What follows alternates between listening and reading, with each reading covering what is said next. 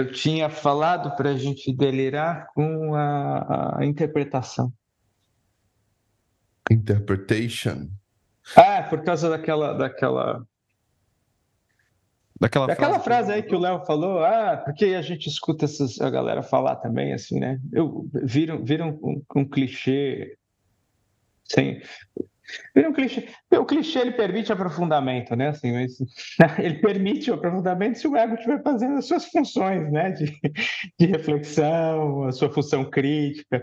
Mas senão a pessoa fica lá repetindo, né? Assim, e aí, isso é uma coisa que a gente fala bastante no JEP, mas é, né? A gente não interpreta, a gente analisa, mas a gente interpreta. Não é né, assim, a expressão em si não é o problema. O problema é como ela é compreendida, como isso é aplicado. Né? O Jung fala interpretação o tempo inteiro, a Wolfram fala interpretação o tempo inteiro. Só que eles não interrompem o processo a partir de uma interpretação. Então, é, é, que é a história da tal da circumambulatio, né? Assim, como, como, como método, entre aspas, aqui, que é interpretar, interpretar novamente, dar outra interpretação, nova interpretação. Aí o sonho volta daí três anos e ganha nova interpretação. Né? Mas no fundo, no fundo, é, esse, é isso é o processo analítico. Né? Então, o termo em si não é o problema, mas vira um, sei lá, vira um dogmazinho, assim, perigoso isso. O clichê, ele é uma interpretação, não, ele é um movimento da superfície para superfície. e o... Essa foi boa. É. Da superfície para a superfície. Eu escutei de uma cliente um dia que ela sonhou isso, ela tá entrando na vida de ser analista e um, o sonho falou para ela assim, é, que ser analista muitas vezes é fazer o movimento da superfície para a profundidade, da profundidade para a superfície, né? Aí com essa fala do Zé e do clichê eu lembrei disso, né? O problema do clichê, o problema do clichê, se ele continua sendo clichê, é porque ele sai da superfície e chega na superfície. E aí a gente não aprofunda nem nada, né? Ah, eu estava lendo um, um, Talvez então não seja nem delirando com a interpretação, mas delirando com os clichês. é, eu estava lendo um, um, um, cara que, que foi orientando do Humberto Eco. É interessante. E ele traz um conceito do, do Eco que eu não conhecia, que é da guerra semiológica. Não sei se vocês já ouviram falar disso. Não. É muito legal, cara, muito legal. Ele fala que a gente vive uma guerra semiológica. É, no sentido de que. É que eu estou traduzindo, será que é semiológico? Bom, enfim. É, eu li em inglês, né, o artigo. É, mas no sentido de que a gente não escapa, e aí ele não vai usar clichê, ele vai usar estereótipo, e eu até lembrei do Rafa quando eu estava lendo isso, porque a gente não escapa de estereótipo, então a, a saída está em criar novos estereótipos e, e, entrar na guerra, né? assim, em criar novos estereótipos que façam sentido. Que você, você lembrou de mim? Por que que Porque lembra? outro dia você teve algum episódio que você falou de estereótipo, você não enxergava o estereótipo necessariamente como uma coisa ruim, eu lembro né, de você falar alguma coisa ah, nesse sentido.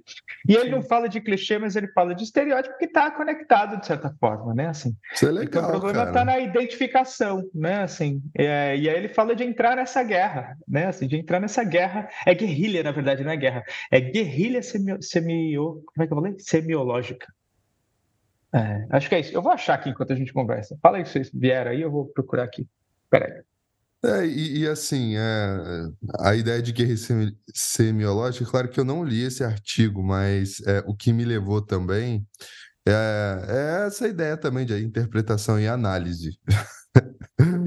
o que eu não faço é interpretação, faço análise, né? Ou seja, não lise, então, né?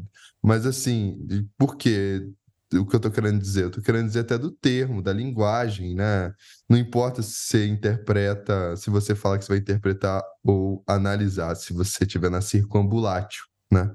Talvez não seja o que, né? A palavra, qual a palavra, mas como a palavra, né?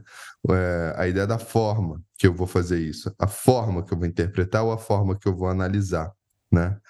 Porque é isso mesmo, né? O Jung o tempo todo vai falar interpretação, a Von Franz vai falar interpretação e. Né? Sim. É. Não ó, importa, né? Só... É. Ele fala aqui assim, ó. O meu eu estou traduzindo, né? Está escrito em inglês, então ele fala assim: é, o meu, a minha ideia, o que eu estou né, afirmando aqui, a minha afirmação é que a gente vive num estado de é, semiological guerrilha, guerrilha, guerrilha, né? Assim, então é uma guerrilha semiológica generalizada, é assim que ele coloca.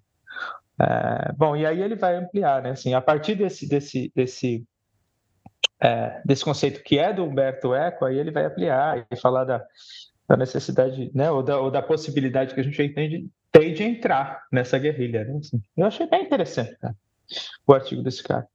É, mas aí, Léo, legal isso que você estava falando, peraí, só para dar mais um, uma coisinha, que é quando a gente. Pelo menos uma das coisas, né? Um dos recortes que eu acho que dá, para a gente fazer é quando a gente entra nesse processo de circunambulação, a gente dá movimento para a energia psíquica ao invés de fixar. Né? Assim, a gente que é, que é para mim é o que o Hillman fala, né? Assim, você só só pode aproximar, se aproximar da imagem da maneira eu vou botar entre aspas correta, Criativo. através da imaginação. É, através da imaginação. Porque depois vão dizer que eu disse que o resto está todo errado, né? Isso é o Hillman falando. Eles vão o te estereotipizar, já. É, é, o Hillman falando que você, a gente se aproxima da imagem através da imaginação. E a imaginação dá movimento para o símbolo, dá movimento para os personagens, né? Assim, é a qualidade, é, é, né? O direcionamento, a distribuição da energia psíquica, não fica tudo identificado com uma coisa só, né? Pela o Rafa ia falar e eu me intrometi. É, não, eu, eu ia falar uma, uma coisa aqui, vou voltar no tempo e não sei se vai ser um pouco fogo amigo, sabe? Mas é, eu tô que quando o Léo falou dessa coisa de ah, porque é, o que nós fazemos não é interpretação, nós fazemos análise e tal. Tudo bem, é, até num artigo que eu publiquei recentemente aí no site do JEP eu falei um pouco disso também e usei essa frase, né? Mas o que me veio à cabeça foi um outro episódio marcante na história da psicologia junguiana, que foi quando teve o Manifesto Junguiano. e aí... Friendly Fire. É, olha, a gente nunca falou dessa aqui, hein? Tá. Então. Polêmica. Tem gente que, ó, vocês estão. Vocês... Legal, Rafa, isso aí. Isso aí é, é, é subversivo, cara. Você vai é, perder é, seguidor aí. Chegou o momento do cara, delírio não, é que de assim, pronunciar sobre o manifesto junguiano, né? Assim, como não falar sobre. Mas é que o, o que me veio aqui, né? É que às vezes nós, junguianos, por que eu tô falando de fogo amigo? Porque, no, no fim das contas, eu sei que tem um monte de gente bacana fazendo uma psicologia junguiana séria, né? Não é assim, é, é importante destacar isso. Mas quando rolou isso, é, seguramente nós junguianos, eu estou falando nós porque em algum momento eu também é, me vi no meio disso tudo, então não vou tirar o meu da reta. Cara, criou aquele grupo de WhatsApp para não sei o quê, para criar um manifesto. E aí eu lembro que num dado momento, assim, alguém discutindo, é, não, não vamos colocar Jungiano, porque Jungiano, o Jung não ia gostar que ele colocasse Jung, que colocasse Jungiano, porque o Jung dizia que não podemos usar Jungiano. Aí nesse momento eu já tá, aí eu já tava naquela, naquele ponto mais Rafa, assim, né? Voltando um pouco pro meu, pro meu eixo, assim, ai, que bobagem, né? Tipo, ai, não vamos colocar Jungiano porque o Jung não ia gostar. Cara, umas bo bobeira, assim, né? Tipo, ai, nós não podemos fazer interpretação, nós fazemos análise. Cara, se a gente interpreta, a gente usa, sim, o termo Jungiano, a gente usa um monte de coisa. Deixa participar. Vamos trazer o Gustavo para conversar aqui com a gente simbolicamente, né? Quando ele falou no episódio que, que a gente delirou junto com ele, um baita episódio, cara, tudo vale. É, teve, eu até vai sair um corte, Zé, que eu peguei de uma fala sua. Pô, a psique, ela, ela é monoteísta, mas ela também é politeísta. É, então, então, assim, é, sim, a gente também interpreta sonho, mas a gente também analisa sonho. É, então, a questão é qual que é a conjuntura da coisa, qual que é o contexto da coisa. É, agora o Manifesto Junguiano, a gente pode falar mais dele no, no outro momento. A gente podia gravar um episódio só sobre o Manifesto Junguiano. É, é, mas é isso, né, Eu não, eu não interpreto, eu analiso. Bicho, Tá tomando cu, sabe? Assim. É, nossa, umas coisas. Não, cara, sério, é, às vezes, às vezes é meio chato isso, né? Tipo, oh, não sei o que, não sei o que. E e assim, é, é aquela, talvez, um, um, pouco da, do que a gente faz aqui, é, a gente eu não sei, a minha impressão, né? O pessoal que escuta a gente pode comentar, mandar mensagem e tal, mas eu acho que a gente sai um pouco dessa coisa de, desse junguiano engomadinho, né? Esse junguiano que se defende atrás do conceito. O junguionismo. É, que se def... É, do que que é, Léo? Desculpa. O junguionismo o jungionismo. Tudo bem, acho que a gente tem, tem uma. De... Acho que todos nós, né? Estou falando por nós três aqui. A gente, a gente... tem uma defesa do conceito. Eu achei que você ia de... falar que nós temos uma dependência, imagina. Somos todos codependentes do Jung. Também. Sabe que eu já pensei nisso? Eu falei assim: se um dia na minha vida eu conseguir passar um dia, 24 horas, sem pensar na palavra Jung, cara, eu tenho certeza que aí eu individuo. Juro. aí eu individuo, porque não tem como, cara. Não tem como, essa parada gruda. Sabe? É impressionante. Cara. E, e vou te dizer, no... tem sombra nisso, velho. Tem sombra nisso. A gente tem que tomar Mas claro cuidado. Que tem. Né? É aquilo que a Cris Guarnieri fala, estarmos vigilantes. Né? Naquele episódio. Episódio não, não foi um episódio. Foi um congresso que eu gravei com a Cris falando sobre a sombra da formação do analista é, que, que acho que foi bem legal esse congresso, acho que um dos mais legais assim que, que eu já fiz para os congressos online do JEP. Temos que estar vigilantes, senão a gente vira um Jungiano engomadinho que não relativiza, que não. Enfim. É... Agora. Oh. Tem que saber não, o que tá falando terminei. também, né? Não, só para é, exato. tem que saber o que tá falando, tem que aprofundar, tem que ler e, e poder. Exato, é isso aí. A, a, a Franz falando aqui, de novo daquele livro do Jung, o mito em, em nosso tempo, em seu tempo, sei lá.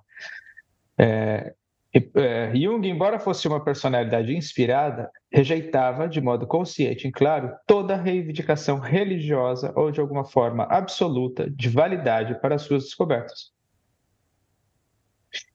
Em vista dessa situação incerta ao, extremo, escreveu ele, parece-me muito mais cauteloso e razoável tomar conhecimento do fato de que não há apenas um inconsciente psíquico, mas também um inconsciente psicoide, antes de ter a pretensão de pronunciar julgamentos metafísicos. Não é necessário temer que a experiência interior seja, por isso, privada de sua realidade e de sua vitalidade. É algo que a gente repete aqui o tempo todo, né? Assim, da experiência para o conceito, da experiência para o conceito, do fenômeno para a metáfora, né? Assim, e não o contrário.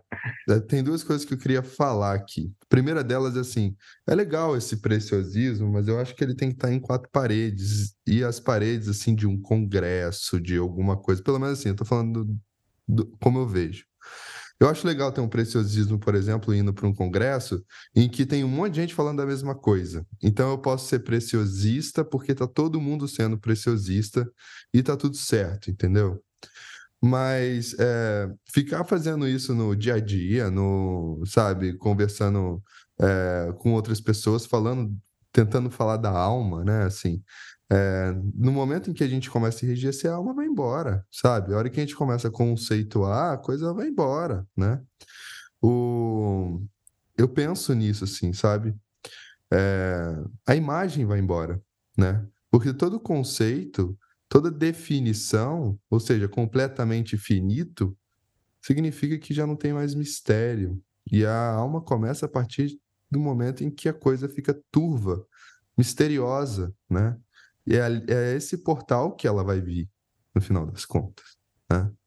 Então, assim, até a hora que um cliente chega com um sonho, se a gente já começa a pensar na mitologia, na estrutura mitológica que tem por trás, ferrou, né?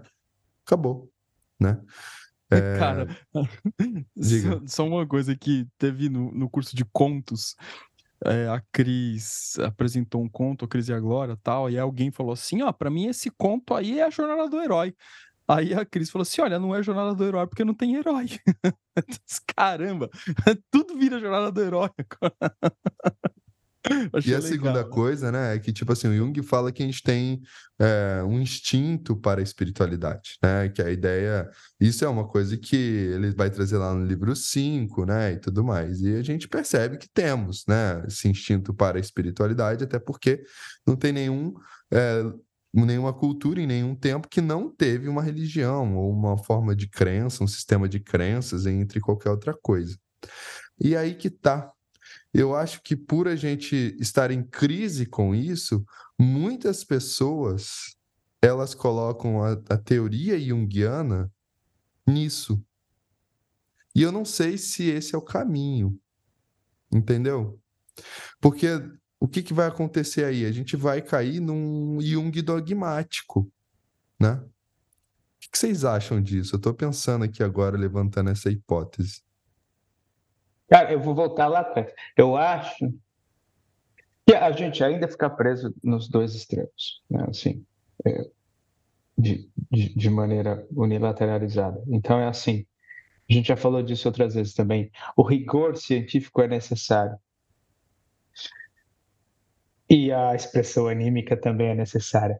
E o que é interessante é que, por exemplo, quando a gente fala de conceito, eu, eu, eu vou, eu, como eu estou com a citação, então olha só, vou pegar essa aqui, porque eu acho que essa aqui, cara, é, é, é uma das. Eu, não, eu, eu, li agora isso, né, no, no seminário, agora faz, sei lá, uns meses.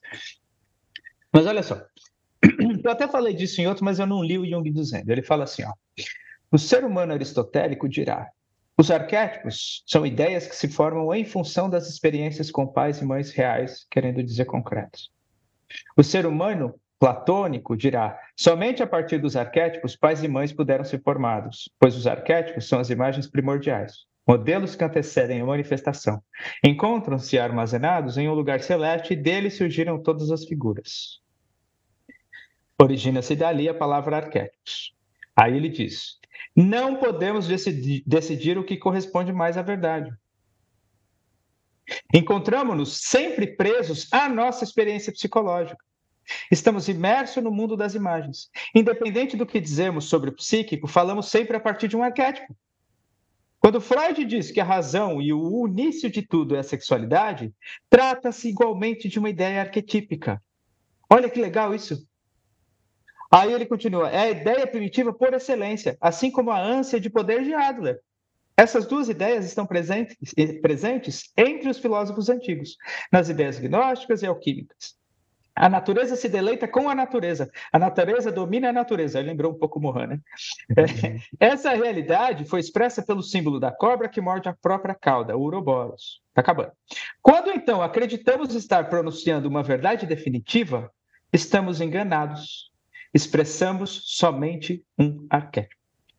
Em suma, isso indica que o arquétipo vive. Vive em Freud, vive em Adler e igualmente em mim. Cara, isso é maravilhoso. isso é maravilhoso. Ou seja, o problema, de novo, está na identificação unilateral, literal, patológica com apenas uma coisa. Né? Que aí estereotipiza aí cai no Lohan também, né? Do arquétipo para o estereótipo, no final das contas. Mas o, o, o que o Léo falou é de alguma forma eu já me peguei pensando nisso. Né? Porque assim, é, quando quando o Zé traz essa essa dualidade né, de que no fim das contas acaba indo para um caminho arquetípico, penso eu que sim, que quando a gente mergulha genuinamente é, nessa pesquisa, nessa vida junguiana, porque, como o Léo falou, não tem um dia que a palavra Jung ou suas variações não passem uh, pela nossa história, né? desde que a gente entrou nisso de cabeça. E eu fico pensando, eu me pego pensando, será que isso não é um junguianismo, uma nova religião, é, como substituição de uma prática religiosa? É, eu não sei, eu, eu, definitivamente não tenho uma resposta fechada para isso, mas eu estou falando do, numa perspectiva pessoal. Agora, é, agora há pouco eu, eu, joguei poeira ao vento, né? agora não, estou trazendo para mim assim mesmo. Será que eu estou substituindo uma experiência religiosa por um junguianismo?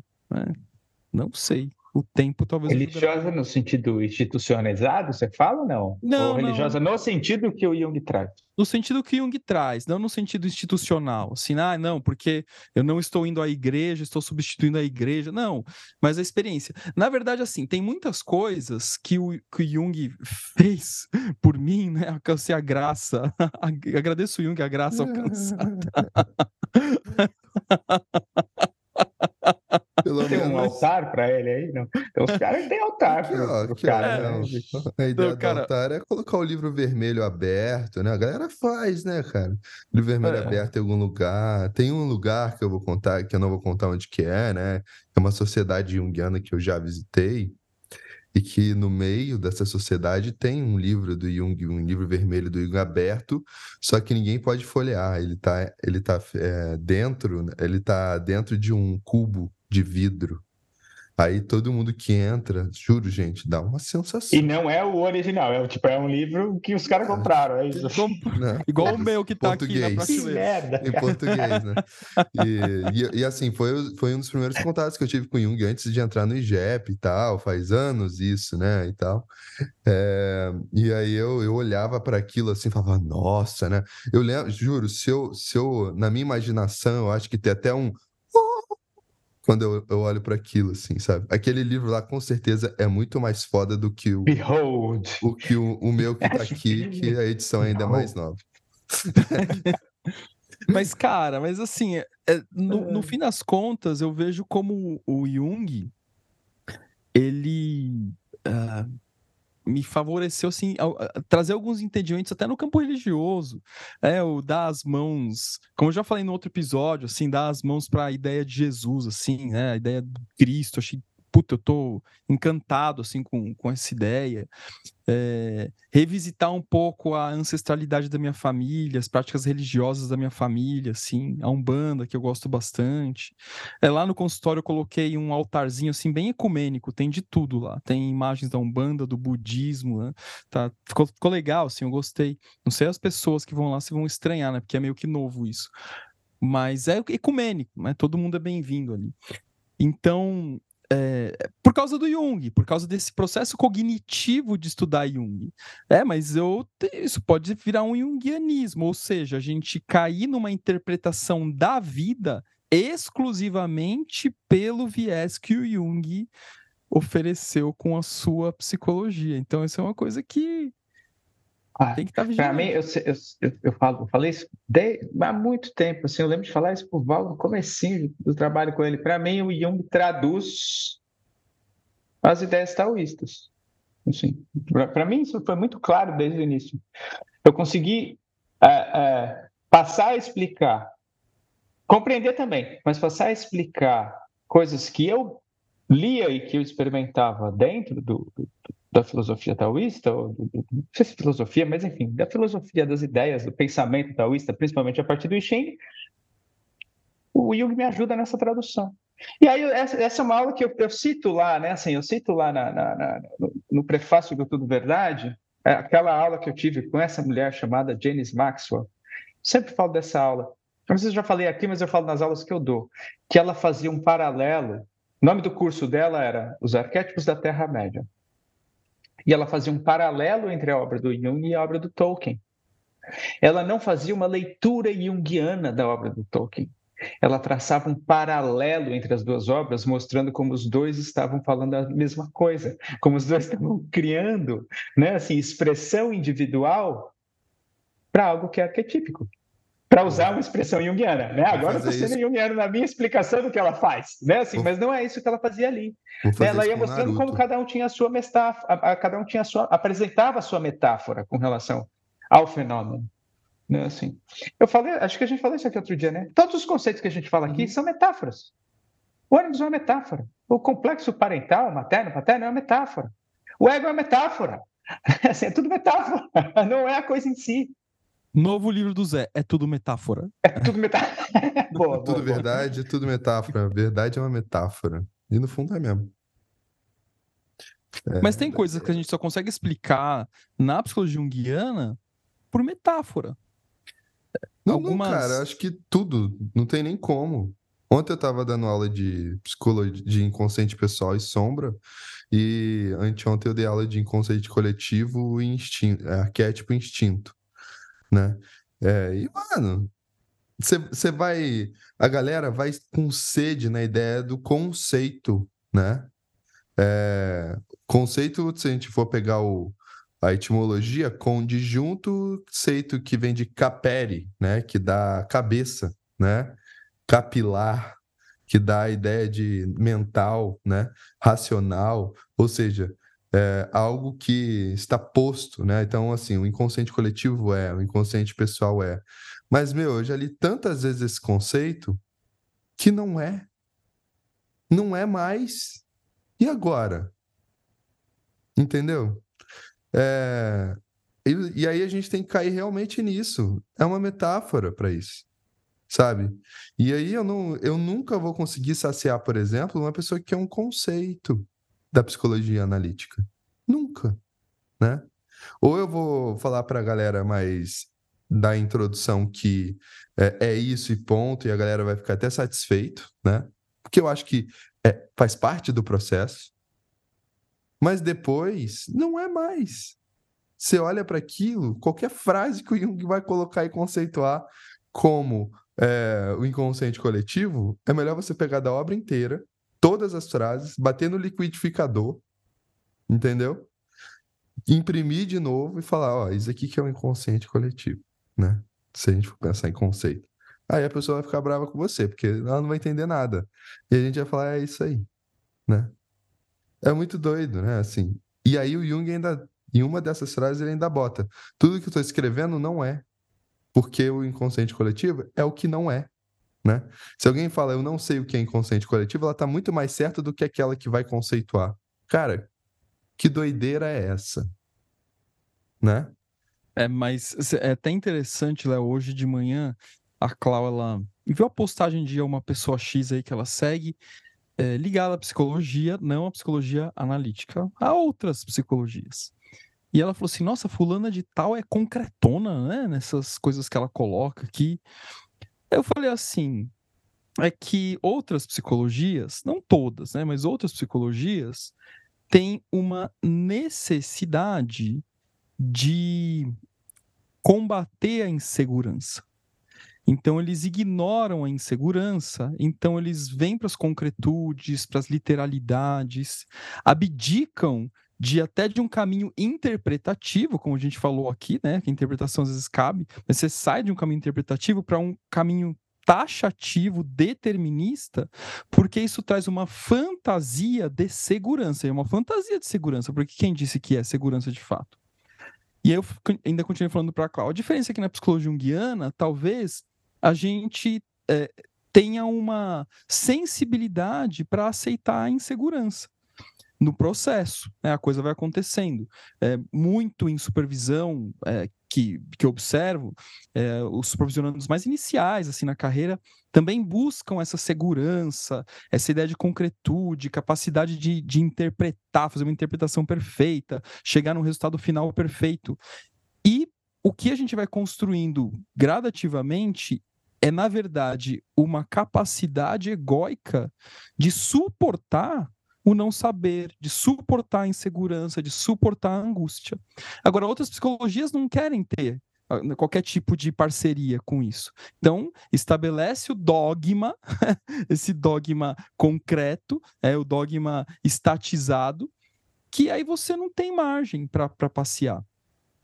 E, e, ao nosso ver, e também é uma interpretação nossa, porque ao nosso ver, isso acaba sendo reducionista quando a gente fala em psique. É uma vez que a psique é sempre quem fabrica tudo, vamos pensar assim, é a psique. Então, se como que você explica uma coisa é, por aquela mesmo que fabricou a explicação, né?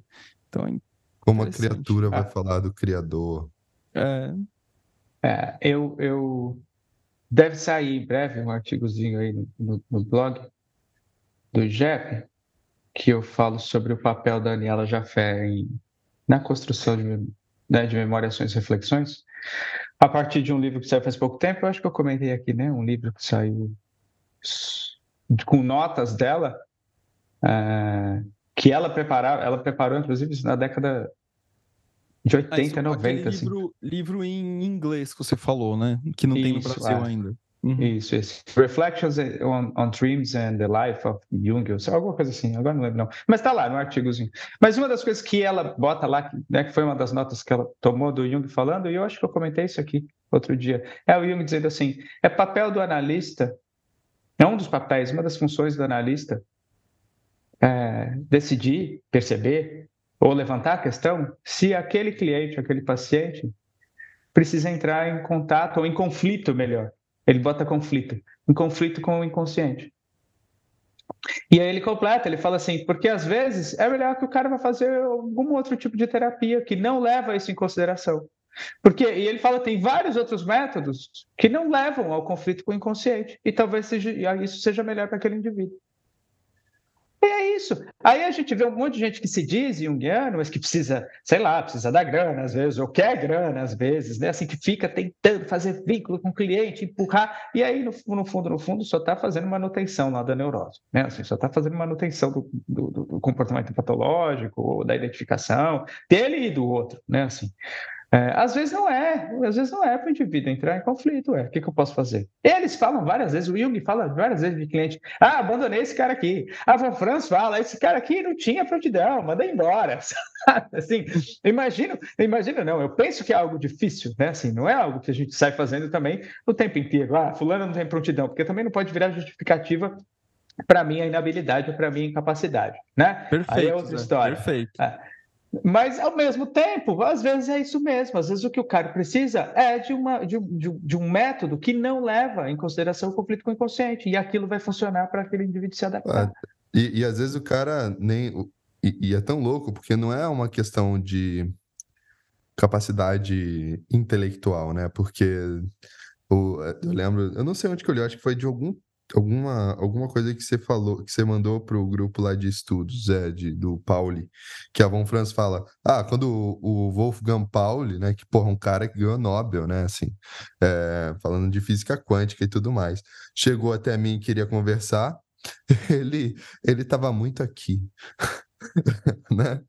E, tipo, aqui que eu tô falando, gente, é na cabeça, mental, intelectual, né? Tipo é. assim, e, e pro analista, a gente não é que a gente olha e fala, a, ela tá falando meio que assim, bobeira. Cadê a alma, né? Cadê o, cadê ah. o incorporar essa parada, né? E às e é vezes, é se, ele, se ele, continuasse assim, é tchau, né? Também, né? É, é. E, ela, e ela fala lá, né, assim, que ela alertou várias vezes. Eu não sei se eu coloquei essa parte ali, mas ela fala que, ele alertou, que ela alertou ele, que tinha alguma coisa que estava vindo e que era que ele precisava da atenção, e aí ele teve sei lá, morreu daquele jeito, né? Você sabe, né? Ele morreu com câncer de pâncreas, tipo, de uma hora para outra. Assim. Tava dando aula, sentiu dor e morreu. Foi isso. Né, assim, então ela, ela via isso vindo e ele não dava atenção. Mas enfim, aí é outra história, né? Às vezes era isso também, né? Dia. Às vezes não era para dar atenção também, né? Ah. Tipo Neumann, que morre escrevendo, né? Não sei se ele morre escrevendo, mas na minha fantasia ele morre escrevendo. Porque eu sempre tenho aquela reticências, né? Eu sou super dramático quando eu conto o livro da criança na, na sala de aula. Todo mundo fica, oh, adoro. mas isso que vocês estão falando é sobre o processo de análise é... e, e essa coisa do da pessoa não, é, eventualmente não conseguir entrar em contato com o conteúdo do inconsciente e tal. E eu falo bastante isso para também supervisão, que é um, um desafio o analista usar a maior quantidade de recursos externos e internos para poder ajudar a pessoa a tornar-se quem ela é. Esse é o nosso papel. E é difícil isso, porque é quase que instintivo, nem sei se essa palavra é adequada, é, a gente tentar forçar, dar uma forçadinha de barra, mesmo que inconsciente, para tornar a pessoa o que nós somos, tornar ela uma cópia de nós mesmos, né? Porque é, impressionante isso. Né? Então, tornar quem a pessoa é é, é um trabalho muito, muito é, difícil em termos de processo analítico, mas a gente tem que ter isso em mente. E nesse processo de tornar a pessoa, né, a pessoa tornar-se quem ela é, talvez não faça parte esse confronto com o inconsciente tão belo, maravilhoso que a gente talvez queira para nós mesmos, né? Ou tão feio e horrível. É, é, que seja. É, mas quando eu falo belo e maravilhoso, é por conta das descrições é, acadêmicas que Jung faz, as ampliações, talvez a pessoa, talvez o, o caminho dela, não sei se é, se é, rigorosamente esse. É uma, são perguntas, eu não tenho respostas. claro que existe um princípio dentro do nosso trabalho que vai nortear, senão qualquer coisa vale, que é igual quando eu dou exemplo de música, né? Se não escala cromática, você faz qualquer, toca qualquer nota, você fez um puta solo. Não é bem isso. Tem princípios bem fundamentados, mas dentro desses princípios, o que, o que me é otorgado a fazer neste processo em particular? É, então, acho que, que esse é um, um ponto importante. E um outro ponto, só para não deixar escapar, e eu se não esqueço, que essa concretude da psicologia junguiana. Como a gente viu naquele anúncio aí que vocês me mandaram, na, vocês mandaram lá no grupinho essa semana, né, daquela pessoa que faz aqueles anúncios, aprenda a operacionalizar o Jung de maneira prática, rápida, efetiva, porque os analistas junguianos não te ensinam a fazer isso. Né? E eu sou formada pela IAP e não sei o que, não sei o que, é, e a gente meio consternado, eu já tinha, eu recebo todo dia, assim, dia também. Devia convidar para vir para cá. Cara, ia ser legal. Eu recebi um pior ainda, eu fiquei chocado com esse, sabe? É, no sentido de. Não, tinha método sim. O Jung escreve, gente, que não tem. Tipo, é, ah, entre outras coisas, né? Mas eu recebi um pior, velho. Eu recebi um que o cara fala assim: é, o Jung falou que as melhores perguntas são as que são a, as melhores perguntas para a gente conhecer a nossa existência é, são aquelas que não é possível fazer. E por isso mesmo, reunimos os melhores psicólogos e terapeutas do mundo e lançamos esse e-book de 348 perguntas para o autoconhecimento. Cara, é muito bom, né, velho? Legal, pelo menos é, pelo menos é pergunta, né? Não, não, é ponto final. Mas, sei lá, me deu um furicutico quando eu, eu ouvi esse também. Tomara que não tenha resposta esse livro, ia ser bom, né? Pelo menos só, só pergunta e vale a pena. Então, né? só que a, o lance é que tudo isso surge é, como um produto, é produto para para fazer grana, no fim das contas. E tudo tá tudo bem, gente, ganhar. Você que está escutando a gente, tá tudo bem ganhar grana de boa, né? Não, não é esse o ponto, mas mas é, é, é uma é, assim. É... Não, mas essa coisa de, meu, fazer grana é, a serviço de, de, é, de um caminho que não favorece o confronto com o contraditório. A hora que eu falo assim, olha, tem método, tem caminho, é prático, é assim, é assado, me parece bastante contraditório com a psicologia junguiana. Mas contraditório não em, na, em sua totalidade. Porque, sim, existem aspectos práticos, existem aspectos concretos, ex, existe método sobre alguns aspectos. Então, mas. Então, e aí, às vezes também a nossa sombra dogmática espiritualista, espiritual, sabe? Do, espiritual que eu Esse digo. Jungianês, não... o jungianismo. É, às vezes é o nosso yuganismo, às vezes essa pessoa aí tá querendo mudar, né? E, e tá, tá tentando achar a medida.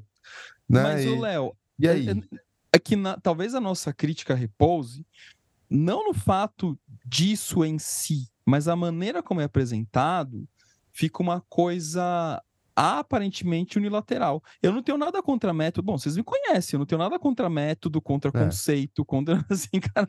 É talvez daqui de, de nós mim... três eu seja mais assim, né? Eu não sei, né? Eu tenho essa uma impressão. Para mim também, é, é, isso aí que você está falando é importante, Rafa, porque eu acho que aí, pelo menos esse é o meu incômodo. É, não diz que é Jung. É. é só isso. Mas é, e se pra mim é isso. Se fala que você inventou essa porra. Inspirado no Jung, né? Às vezes a pessoa não achou a medida, às vezes ela falou pro, pro publicitário fazer e ele caga, e, e às vezes os publicitários cagam. A gente já viu exemplos disso nos últimos anos é, daquele cara que falou, de, de, um psicanalista aí, agora eu não lembro qual, que ele viu a propaganda dele mesmo ah, eu e vi. tava um é, título. Torne sua melhor versão, é o é, Vladimir Safatli. Ele se demitiu. É. a gente podia convidar ele para vir aí. É, o cara ah, legal. Ele ficou, ele se demitiu, ele falou assim: eu não vou ajudar ninguém a tornar a melhor versão de nada, cara, é importante, né? Mas na minha fantasia, né, assim, quando a pessoa fala, estou usando Jung desse jeito e tal, unilateral, a minha fantasia é sempre colocar o Jung na frente dessa pessoa, sabe? E fico imaginando o que, que ele falaria, né? Mas qual é a sombra disso também, né? Será que não é eu querendo colocar o Jesus Sumum Bono na frente do herege? Talvez seja, né? Não sei. É, mas que também tem parte criativa, né? Assim, tem uma parte de luz aí que a gente também tem que olhar, por causa que acaba unilateralizando mesmo. Não sei, cara. É porra nenhuma. Se foda, se tá.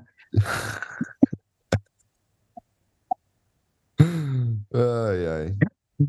É, eu sou da guerrilha. Guerrilha. Agora, ah, agora eu tô, tô com a história do Humberto Eco, cara. Tá guerrilha atrás, semiológica. Olha quanta arma ali atrás, ó. Armas é. chinesas. Agora eu vou. vou São todas vou chinesas, é? Invadir. Todas chinesas, 10 vou invadir o, a rede social com novos o, clichês e estereótipos. Rafa, se uhum, você, se um apocalipse zumbi estourasse, qual dessas armas aí atrás do Zé você pegaria? Qual dessas armas eu pegaria? É. Eu pegaria o melhor tênis possível para correr, bicho. Cara, vou, vou é arma longa, ó, mano, nesse caso. Pensa só, cara. cabeça do bicho de Se o Zé recebe a notificação, Apocalipse zumbi em São Paulo acabou de estourar. O cara, ele pode passar a mão assim, ai, qual que eu vou escolher hoje? Né? Olha isso, meu irmão. Olha o que eu, eu só tenho um quadro e livro, né? Olha o cara, meu irmão. Aí já pensou o Zé chamando a gente? Ô, oh, tô precisando de uma mãozinha aqui para combater um apocalipse zumbi. Eu falo, Zé, é, vai, vai combatendo aí. que eu tô indo ali. Não, eu tenho a guitarra. Deve ser bem maneiro quebrar uma guitarra na, na cabeça de um zumbi. e você, Rafael? Tem um baixo, né? Tem um baixo. Baixo é pesado, cara. Pesado. Baixo é pesado. O que mais, gente? Sei lá, a gente começou a viajar é. aqui. Não, é porque, é, sei lá. É, isso aí. É, sei lá, acho que. que é, acho que tá bom também. Voltando uma coisa que ficou lá atrás, é, a gente pode encerrar daqui cinco minutos. Né? É, ficou lá atrás, que, que, é, é, é, que eu ia falar, né? Que a gente fica preso nas, nas, nas unilateralidades aí, mas o que eu estava falando que a rigidez é, científica faz parte, eu até falei outro dia, né, que o Jung fala isso, eu fiz um post, né? Ele fala, ah, mandava o meu artigo para 10 pessoas para ler, 10 amigos, para os amigos lerem, a gente falou disso aqui, né? É... E aí o indivíduo fica lá, preso na rigidez metodológica científica, no conceito, ou fica preso nas imagens. E aí fica sendo invadido por imagens, invadido, invadido, invadido, invadido por imagens o tempo inteiro, porque é isso, né, o que acontece, o indivíduo ele, ele, ele é invadido e aí ele também não consegue executar o que precisa ser executado no mundo concreto, né? Assim, executar o que a consciência permite, que é focar, unilateralizar. assim, Exatamente. É, é né? construir. Né? E, e, às vezes, é, é, quando a gente fala ficar preso na unilateralização, a pessoa ela reduz ainda mais e entende que a unilateralização é inimiga. E não é, né? Assim, é, o problema é ficar preso nela, gente. É, o problema é a prisão, não é a unilateralização. Porque sem unilateralização você não vive também, né? É, vem a imagem, eu degusto a imagem, digamos assim, beleza, reflito sobre, Vamos para uma próxima, vamos fazer, vamos fazer um artigo, vai pintar, volta para a imagem. Não estou preso, né? É, ah, será que isso é dogma? Será que não é? Será que esse meu pensamento ele foi extremista? Não foi? Beleza. Vai para outra coisa. E é isso que a gente. É, é, e a gente precisa dessa unilateralização, né? É, para viver, conviver, se adaptar, tanto no mundo de dentro quanto no mundo de fora, né? E, e não ficar preso numa coisa, né? Eu sou de Hermes, eu estou mentalizando Cleópatra, eu... Né? Vou ativar o arquétipo. É, e aí, cara, outra coisa é que eu vejo acontecer demais, que é, falou unilateralizar, parece que é só com relação àquilo que é racional e intelectual. Né? Assim, o racional, porque tudo bem, pensamento e sentimentos são racionais, mas assim, parece que é só isso. Né? Assim, mas não, unilateralizar para o outro lado também é um problema. Né? Assim, quando o Jung fala da função transcendente, ele, e ele, vai, e ele vai mostrando como cada etapa para a função transcendente acontecer exige a atitude paradoxal, existem vários riscos de unilateralização. Uma deles, por exemplo, ele fala, quando o conteúdo vem, é o indivíduo ficar preso na estética. É na forma e fica lá olhando para as formas e, e, e, viajando na forma, mas não dá significado, não dá compreensão intelectual. Ele está unilateralizado, também não rola a função transcendente. Né? Assim, ele precisa fazer as duas coisas. Circumambulatio. É, conseguir trazer os, as, os contraditórios para dentro não é fácil. E aí a gente pode criar caminhos unilateralizados de interpretação, mas também podemos criar caminhos multifacetados, policêntricos, ainda assim de interpretação. Caralho, então, que bonito isso, cara. É, nem entendi. Cara, co corta e posta no Instagram, velho, pra virar estereótipo. Cortes do delírio. Tô colocando ah. uns lá. A gente, Beleza, a gente ainda gente? não fez nossa lista, nossa camiseta com os clichês, né? Os nossos clichês. Polêmica. A gente tem que fazer a nossa camiseta aí, as canecas do delírio com os clichês, as camisetas com ah, os nossos Começar clichês, a comercializar né? para fazer grana. Meus, né? Você também precisa fazer grana. Tem alguém em é. mim aqui vindo fazendo, trazendo um título: Manifesto Metafórico do Manifesto em Jungiano. Manifesto é, cara, tem, tem uma pessoa muito debochada em mim, cara. É foda isso. É, não que não tenha sido. Tenha eu sei, valor, eu, tá aprendi isso lá em Natal. não que as coisas tenham seu valor, tá, gente? Mas não sei. Às vezes essa, essa pessoa vem. Bora lá, então. Eu, eu falo que, a, que a, a ironia e o, o, sarcasmo é uma arte, né? Assim, cara, não, não, é bom, é bom. Quando você pega alguém bom, né, assim, na ironia e no sarcasmo, que o cara, ele, ele assim, porque tem que ser um ponto a, a fala, né? Assim, tem, que, tem que ser um ponto onde é. o outro pensa assim: eu não sei se eu entendi isso aqui. Tipo, eu, eu, não sei, sabe? Assim, eu, será que. Porque se você for agressivo demais, o cara fica puto. E se você é agressivo, agressivo de menos, não tem efeito. Então, assim, é o sarcasmo é uma arte, cara. É, assim, é, é cirúrgico. Assim, não é qualquer coisa. Né? Ai, ai. Vamos aí, gente. Bora, bora. Beleza, gente. Bora pro feriado. Se cuidem. Tchau, beijo. Abraço.